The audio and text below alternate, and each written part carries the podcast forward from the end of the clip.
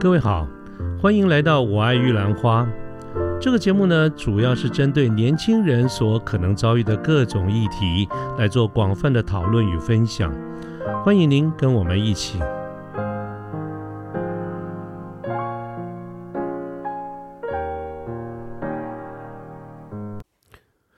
呃，各位好，我是卢天记。现在是民国一百一十年的一月五号星期三的下午。那么最新流行一句话叫做“千万别抬头”，呃，为什么呢？是因为韦伯太空望远镜升空了啊。好啦，这个这个刚刚那句话纯属开玩笑，那是鬼扯的哈，那纯属好玩，蛮冷的。其实跟这个呃电影，它这句话其实是个电影啊，是一个影片，在 Netflix 上面很有名啊。所以，但是不是我们今天要讲的这个主题哈。所以，呃，今天要讲的这跟大家聊的这个主题是后面这句话，就是韦伯太空望远镜。那么它大概差不多在接距离今天不到两个礼拜前，在十二月二十五号圣诞节的时候，美国的太空总署 NASA 它发射了韦伯新一代的韦伯太空望远镜，啊，这个是天文界的一件大事。那我今天想就这天这个部分呢，跟大家简单的聊一聊，粗浅的聊一下。呃，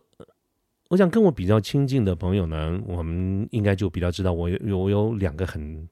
很长久的兴趣哈，有些兴趣很短的就过去了。但我有两个比较持续很久的一个兴趣，一个是音响，一个是天文观星啊。这两件事情其实跟着我大概都有超过三十年的这个时间哈。但是成就就大大相不嗯大不相同了。这个这么多年来呢，我对音响大概能够说有一点点的这个心得，但是呢，关心哈或者星天文这件事情成就就非常有限了。我确实去看了很多的书，我也看了很多的故事，我也在这个网络上看了很多的影片啦，等等。要要说呢，是可以说的，说蛮多的。可是如果我们真的相约了一起走到户外，抬起头来看看天空，我们来认星星的话，那说来真的很惭愧。我大概就能够一眼认出的是猎户猎户星座啊，其他大家都不行。我认猎户有什么了不起的？谁谁谁都认得猎户，冬天啊。呃，往外一看，呢正中央呢，那就是猎户了嘛。那么，如果过了冬天，是 我的话，连猎户星座都看不到哈。所以，这个这个讲这个事情呢，一方面求求自己啊，倒不是刻意的要自曝其短，而是要说明一下关心这件事情，为什么我成就有限？因为他，因为最简单的，你要看星星嘛，你就得走到户外去。那只要走到户外去，它它就必然有很多的主观跟客观的这个条件，啊，就很难做到。所以，所以我大多数的这个时候，我都是我们在室内，在电脑前面，我们可以看书、看网络，啊，但是呃，看一般的这个天文观测站所看出来的一个结果，啊，但是真正来说，确实走到屋外去看看星，我的成就是非常有限，很差，这个效果很差。那但是我要跟各位解释。什么样？为什么这个原因啊？什么？第一个啊，就是，嗯，我们在在这个在现实生活中，当我们走出户外要看星星的时候，有一个最大的困难点，就是天气。啊，这个天气呢，不管就这个受天气嘛影响。各位，你知道，假设现在今天天气不好，下雨，乌云密布，你连出去都不用出去，人家一抬起头看满天的这个乌云，那你你能看到什么呢？所以天气只要不好，关心这件事情就崩盘了。那就算天气好，那又怎样呢？今天风和日丽，白天风和日丽，你想晚上是个好天气，你走出户外也的确是啊，看到这个。满天的这个星星，但事实上呢，我们都还受到一个很大的一个限制，就是大气层啊，大气层限制了我们很多看星星的这个能力。各位知道哈，我们这个地球上上上空有一层大气层，它给我们很大的一个保护啊。很多人都说，为什么地球有生命，别的生别的星球很难找到生命？其实大气层扮演了一个非常重要的角色，它帮我们挡掉了很多对我们有害的一些光线啦、物质啦等等。嗯，可是同样的，就关心这件事情，它也限制了我们很多关心的能力，所以有很多是根本是被大气层挡住了，你看不到。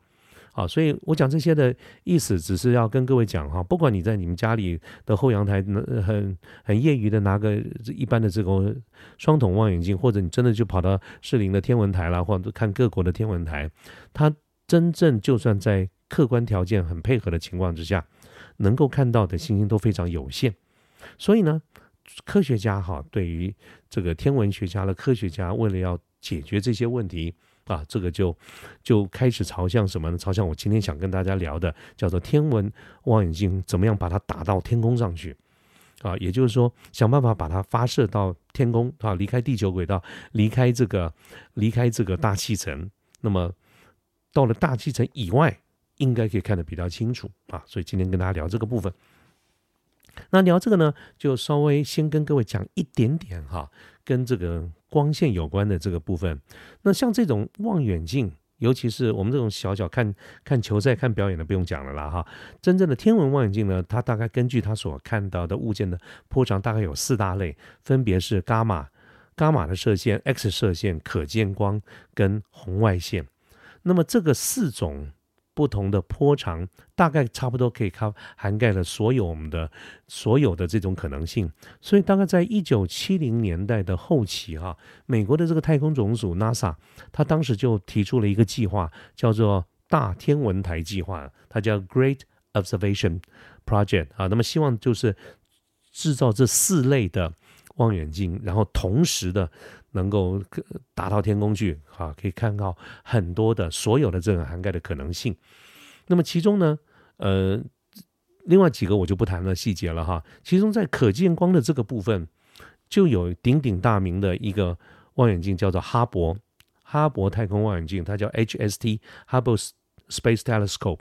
那么我想，如果对天文稍微有一点点听过，或者偶尔你看看新闻的人，对哈勃望远镜这个事情应该不陌生哈。我们现在看到的很多的这种星星座啦、星团啦、各种的天文的这种这种很美丽的、很漂亮的这些照片呢，其实有非常高的比例是来自于哈勃啊，所以它是鼎鼎大名的哈勃。那么今天呢，我跟大家介绍就从哈勃开始谈起。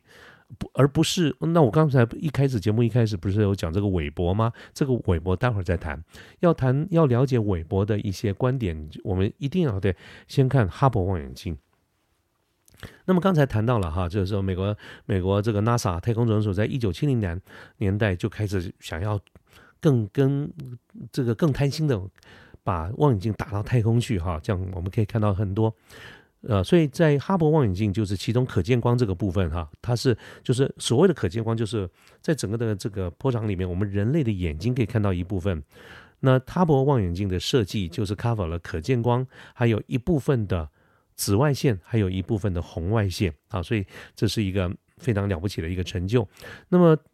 NASA 在一九七七年。就开始制造研发啊，这个这个部分，然后这个哈勃望远镜，并且准备要把它打到太空说，呃，打到太空去。那那有个很大的一个问题是怎么打上去？所以当时呢，就另外有一个 project 叫做太空梭的 Space Shuttle，就是各位看起来像一个飞机一样，呃，每次要要发射的时候，就是一台一一架很大的七四七啊，把它驮着它发射，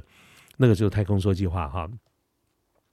那个太空梭其实就是一个载具，就是就主要当时设计的一个目的之一，就是用来发射这种太空望远镜。但但是，一方面在制造本来在太空望远镜这个就牵涉到非常多的这个技术，所以整个的进度其实没有当时预期的那么快。再加上到了一九八六年发生了一个大悲剧啊，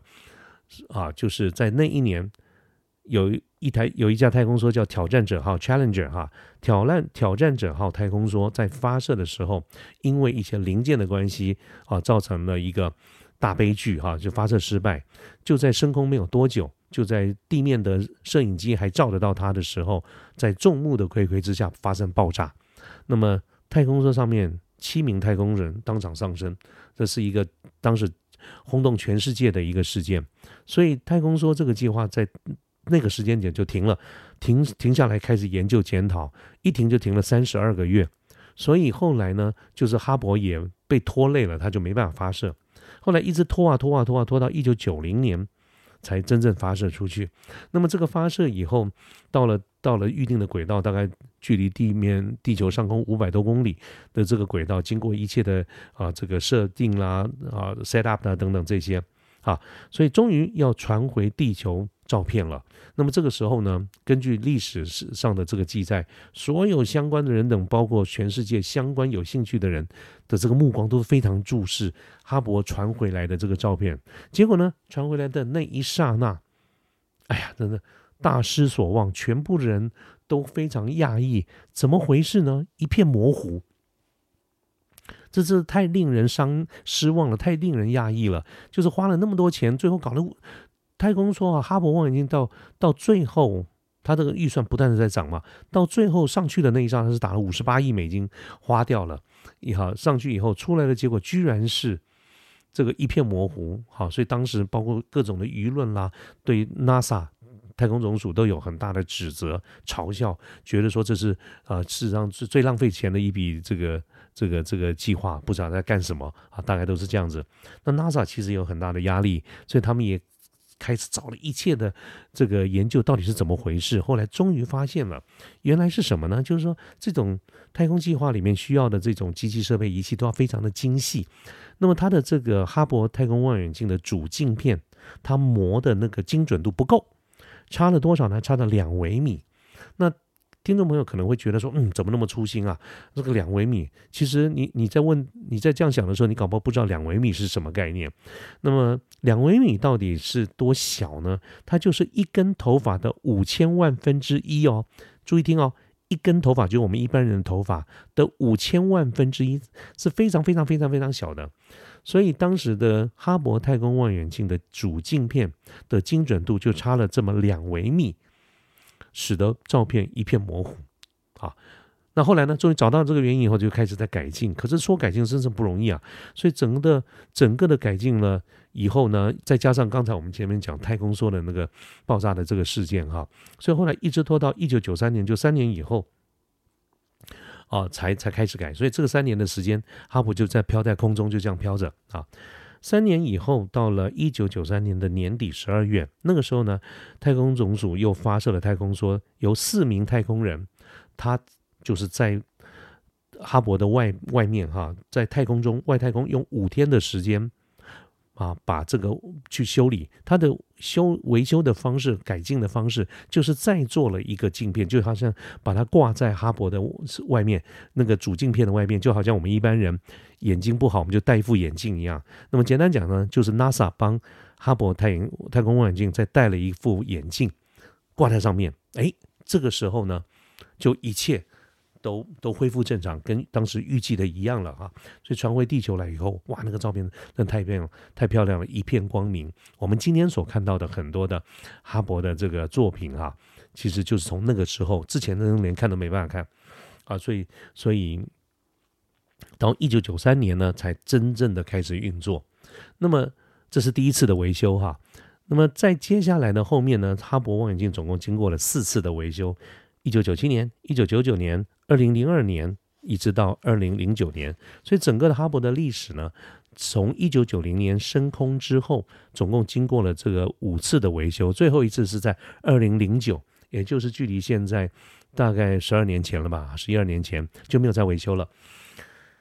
那。这个跟时间有关的这个事情要跟大家说一下哈，就是当时哈勃的设计的时候的使用寿命大概是十五年，所以一种九零年打上去以后呢，预计原先按照他当时设计的这个寿命大概就是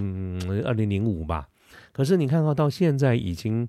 超时工作了这个十几年，哈勃已经中工作了三十几年了。那么为什么还能够这样子做呢？就是其实是多亏于啊。后面的这五次的升级维修，啊，升级维修，那这个当然哈，就是这个太科学家做了很多的那个努力，而且当时确实是花了很多钱，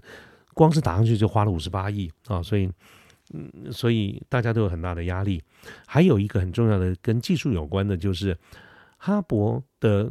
这个高度哈，它是距离地球轨道出，距离地球大概五百四十公里，所以它是人类发射太空梭这一类的器具到得了的这个地方啊，所以它才能够有五次的，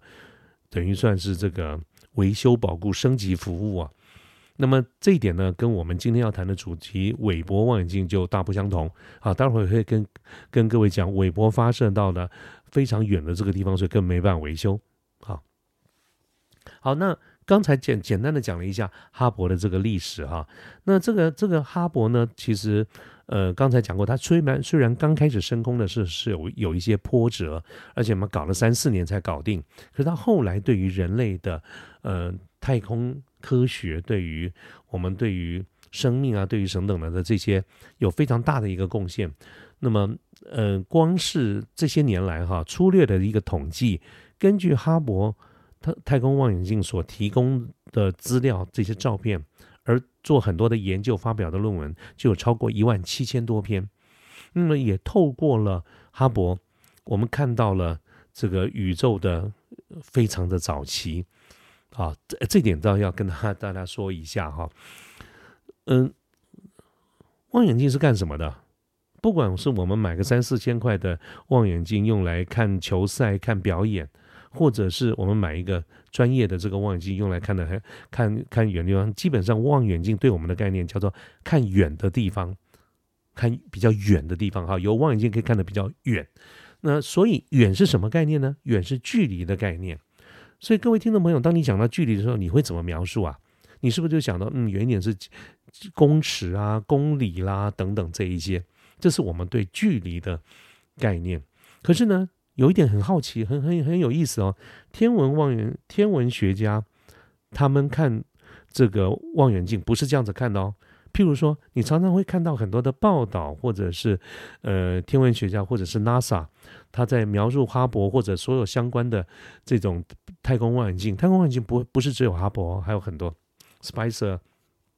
好或者将要做的这个柔这个 Nancy Roman 啊等等都是哈。那他们在描述的时候是说，哎，他看到多少亿，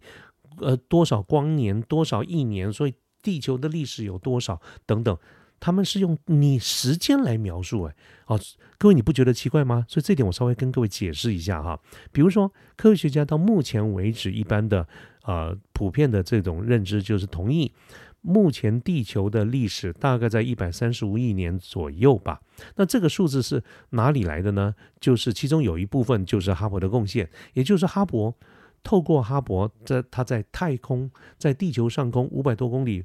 少了大气层的这个阻挠，他看到了这个照片里面的这些星星啦等等，些天文的物件，距离地球最远啊，大概看到一百。三十亿年，三一百三十五亿年左右，啊，也就是我们用距离、用尺、用公里来描述距描述距离，呃，那科学家呢，太空学家呢，他们用时间，好，那这边跟大家有稍微简单的最基本的一个科普哈，大家要知道一下，就是声音，这就是我们讲这个声音哈。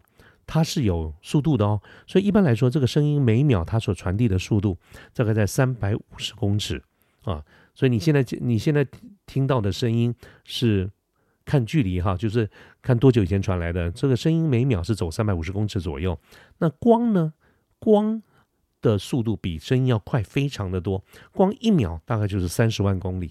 啊。你稍微知道一下这两个数字，那么这两个数字对你而言怎么解读呢？到了晚上的时候，如果天气不坏，你走出走到你们家的后阳台或者前阳台也行，你抬头看到月光啊，这个月光月亮不会发光，它是反射出过来的哈。你看到的月光是一秒以前反射出来的，因为差不多来说，月亮距离地球大概就是三十万公里。可是如果你看到太阳，那太阳哈，你感受到的太阳，千万不要抬头真的看太阳哈，那个对你的眼睛很大的伤害。就说白天的时间，你感受到阳光照在你身上，那个阳光是八分钟以前发射出来的，也就是按照每秒三十万方公三十万公里的光的这个速度，太阳光发射出来以后走到地球要八分钟，所以一这个一般我们就叫做差不多距离。太阳跟地球的距离大概在一亿五千万公里，好，这个光要跑跑八分钟，那这个一亿五千万的距离，在天文上面我们就叫一个 AU 啊，一个一个所谓的呃这个一个单位，就是要叫一光年的这个概念，光走一年大概就是一亿五千万。呃呃，这个呃就就是光的，就是它的单位叫 AU 了哈，就是就是这样的一个概念。所以各位可以看得到，就是说在天文里面呢，我们从从距离来跟时间是混在一起的。所以我后来才慢慢比较去了解，为什么在英文里面大家常讲 space and time，space and time，啊，这个这个距离跟时间原来是同一件事情。啊，好，这个稍微扯远一点哈，其实我讲的也不太好。啊，这个 多少需要有一点这个对物理的一些了解哈，所以各位如果是专家的话，就就就放过我哈，我大概知道这样的一个意思。那回过头来我要讲这个的意思，就是说哈勃望远镜到目前为止呢，它带着我们看到了地球，啊，就这个这个从地球的观点看到了这个宇宙大概在一百五十三十五亿年左右，但是呢，这个刚刚我们说过，科学家呢永远都是。不会满足于现状的，都希望能够看到更多更好，所以这是为什么啊？从哈勃啊，一方面哈勃的寿命也逐渐的快要结束了了哈，所以就准备了要发射韦伯望远镜哈。现在终于讲到我们今天的这个主题了哈。那么哈勃的成功呢，它就催生了这个韦伯韦伯太空望远镜。那那。天文界哈很喜欢用这个天文学家的名字来命名，所以真的哈勃望远镜它是纪念天文学家 Edwin Hubble。那么这个韦伯又是什么呢？韦伯呢就是纪念这个 NASA 哈在执行阿波罗计划的时候的第二任署长，他叫 James Webb 啊，他的名字他的名字叫 James Webb。所以这个韦伯太空望远镜它的全名叫 James Webb Telescope 啊，这个这个 Space Telescope 叫 JWST。那我们一般就是简称它叫做韦伯韦伯太空望远镜了哈。那一样，它也是一个烧钱的这个机器啊。刚才我们在讲说，嗯，哈勃大概从一打上去就花了五十八，后面还花了更多哈。那韦伯呢，花的钱那才叫花钱如流水。它一方面呢，遵循的天文界哈这个研发永远都会 delay，所以它在今它原本是要二零一一年，就十年前。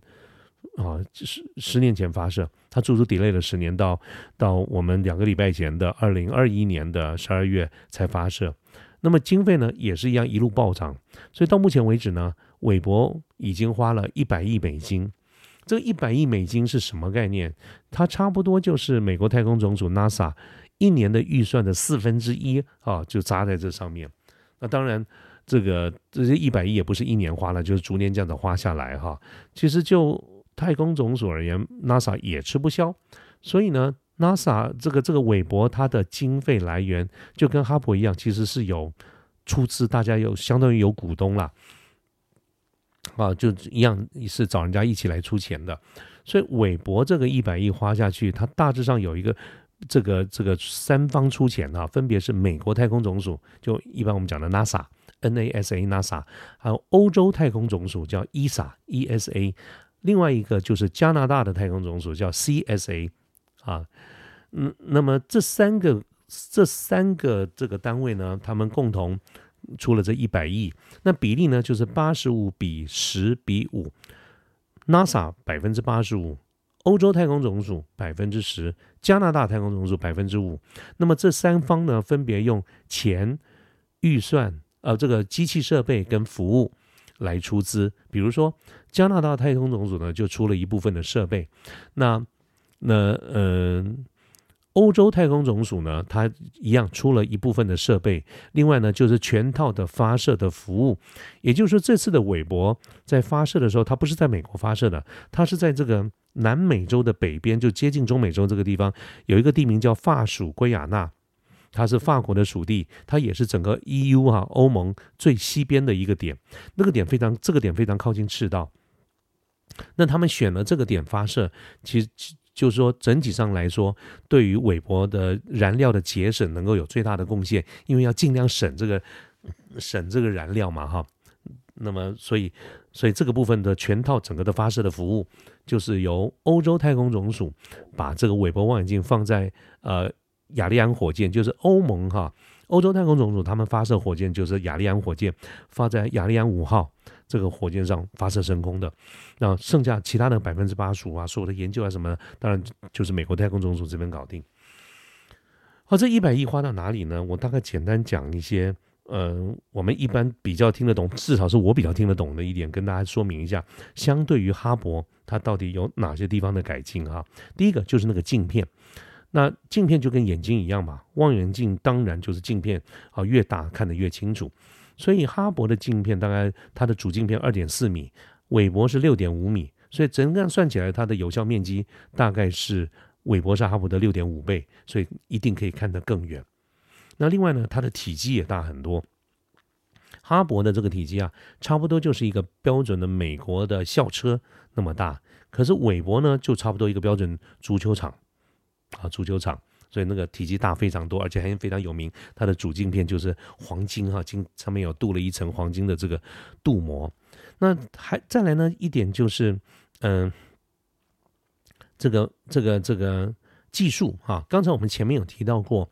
哈勃望远镜主要它的波长哈，它所观测的这个波长是在可见光跟一部分的紫外线，还有一部分的红外线，这个是很棒。那这个韦伯呢，它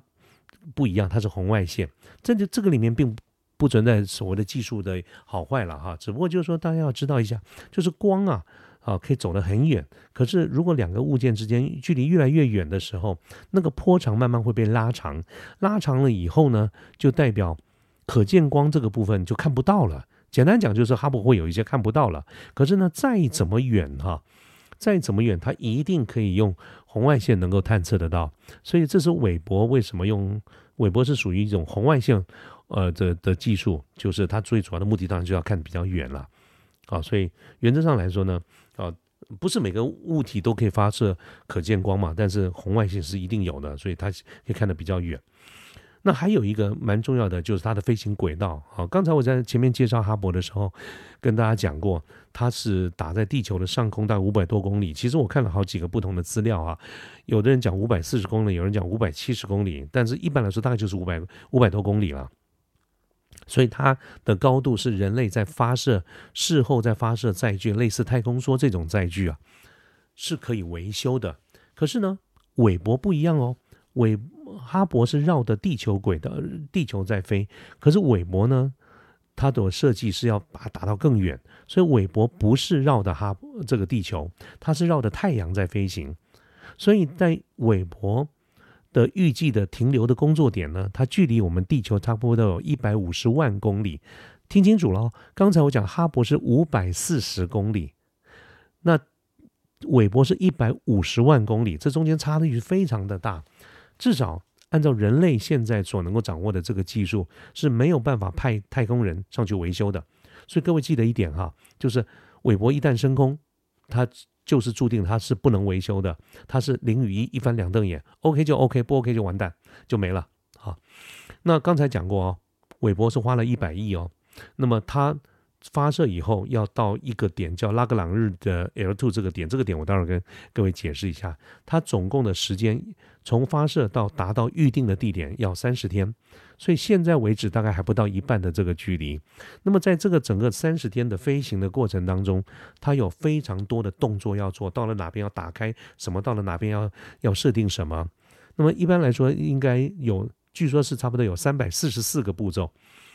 要做。三百四十四个步骤就代表有可能会出现的错误。那么中间只要有任何一个地方的错误出现，而没有办法用系统自动或者远端的遥控来处理掉的话，那就代表它没办法工作，也就代表这一百亿美金就打了水漂了啊！所以其实大家目前为止都是呃七上八下的。我自己也是一样啊，我每天呢就会。上网去看他的这个目前升空，它有个专门的 NASA 有个专门的网站，看他目前飞到哪里啦，他做到了哪一些步骤啊等等。其实大家每天都是啊盯着看。那我到目前为止都很顺利了，好，希望大概在再过两三个两个两个多礼拜以后，一切就定位以后传回来一个照片，希望能够看到啊这个惊喜，千万不要再模模糊糊了哈。那。好，那刚最后一点，其实要跟各位讲的，就是刚才我们讲说，为什么要选在一百五十万公里那么远呢？这个也一样，稍微需要有一点点的，嗯，不，那应该叫什么物理还是天文的啊？这个小科普了哈。就是，嗯，在在这个应该算物理哈，就这两个物件之间哈，它彼此会有一些的引力。会会相作用。所以呢，这个呃，当然，如果如果你打上去的这个这个观测的仪器，比如说望远镜啊，在要在停了在停到太空，就要想它要停在什么地方。那我们刚才提过哈。韦伯这个是一翻两瞪眼的这个事情，他根本没有办法做任何的后续的动作，所以当他升空的时候，他的这个太阳太阳这个这个望远镜，它能够带到多少燃料？它沿路除了要升空需要，在沿路飞行需要，它也要花啊，将来维持在太空的一个定点，在那边拍摄的时候，它都要耗掉它的动力，耗掉它的燃料。但是再怎么大都是有限嘛。而且是没有办法维修的哦，啊，所以韦伯它设计的寿命是十年，而且要想尽一切的办法，让它尽量少花一些这种动力呃燃料，在维持站站稳这件事情。那么因此呢，科学家就在计算了，在太阳跟地球中间啊，按照两个物件之间会产生一些互相的引力的影响，那么啊。法国有个科学家叫拉格朗日，那么他呢就是呃根据他的理论，在地球跟太阳之间找到了五个点啊，分别是 L one 啊 L two 一直到 L five 这五个点里面，其中 L two 这个点距离地球一百五十万公里。那这个点的一个特色就是它面对太阳的时间最短。啊，这个太阳太空望远镜里面非常怕太阳光射照，所以太阳光照它就得耗掉它的能源去抵挡。所以呢，在 L two 这个点呢，它一方面是地球跟太阳的引力抵消的这个地方，所以所以这个望远镜可以用最少的能量消耗维持在那个点上下上下在那边动。二来呢，它在这个点呢也是面对太阳最少，所以它可以把它的燃料用。最大的这个用途，哈，这个点呢叫拉格朗日，总共有五个点，啊，所以现在有很多的飞行观测器，什么都是放在放在这个地方，啊，所以它它的距离在这个地方。那么我们相信啊，从这个距离来看，你说韦伯哈勃在五百四十公里脱离了大气层就能够看到这么这么好的这些东西哈。那么大家对于韦伯哈放在一百五十万公里，而且它的镜片又大那么多，它的技术又先进很多，它又是用红外线来看。那么大家对韦伯其实有非常高的这个期待啊，我也是一样啊。我们今天之所以会发现天文照片有那么多撼动人心、看起来非常漂亮的哈，这些其实都是都是后置的哦。各位知道，真正太空望远镜看到都是黑白的东西，它是下来以后经过专家是把它 P 出来的。可是呢，这它它是个事实，就是照这个。这个这个呃天文望远镜超照回来的事情，所以现在全世界呢对于韦伯韦伯这个能够带回来的影像都是非常期待的哈。那么以综合观测能力而言的话，韦伯是哈勃的一百倍左右。所以如果今天的哈勃望远镜能够带着我们看到一百三十五亿以前，那么韦伯一般大家觉得可以看到更远。其实啊，科学家甚至有这样的一个评论。就是地球不不，sorry，宇宙啊是有寿命的。如果说哈勃望远镜带着我们看到的是幼儿时期的宇宙，那么韦伯非常有可能会把我们再往前看到宇宙刚出生的时候那个婴儿时期，那么非常早期的一个一个情况哈。这个对于我们人类去探测生命的往来、生命的这个来由啊，其实是非常大的注意。所以哈勃有。跟韦伯，尤其是韦伯哈，负担的这个使命，不单只是去传回那些漂亮的照片，它其实真正就天文学家来看的话，我们一方面希望能够了解宇宙的这个历史，还有另外一个一重要的使命，就是不管是不是科学家，我们都对太空有一个非常大的一个兴趣，就是除了地球以外，还有别的生命吗？啊，那么这个这件事情呢？大家不管对于目前的这个哈勃，或者是未来的韦伯，其实都有非常高的一个期待。我自己也是一样啊，所以我在对于天文、对于关心这件事情的这个兴趣哈，除了看到星星美丽的照片之外呢，我对于大家常常谈到的这些话题，生命的起源啦，或者宇宙到底有的起源是什么，宇宙它到底有多大，我都是维持了一个非常。非常热情的一个期待哈，我不晓得我们有生之年能不能看到一个真正的答案哈，但是我非常期待，所以这也就是嗯，呃，最近因为差不多两个礼拜前呢，看到韦伯升空的这个消息哈，觉得非常的高兴。我当时就在想说，嗯，我要来讲一集节目。其实我很清楚知道天文这个事情，看星星，我想很多人有兴趣啊。可是谈到天文，刚才所谈到的这些，不见得每一位听众朋友都有兴趣。但是就孤往听一听吧，我也是，我也是一个半吊子哈，就是东看西看，就我所记起来的，稍微做一个整理，该跟大家做一个分享啊。OK，好，那我们今天的这个节目呢，就到这边，谢谢大家，拜拜。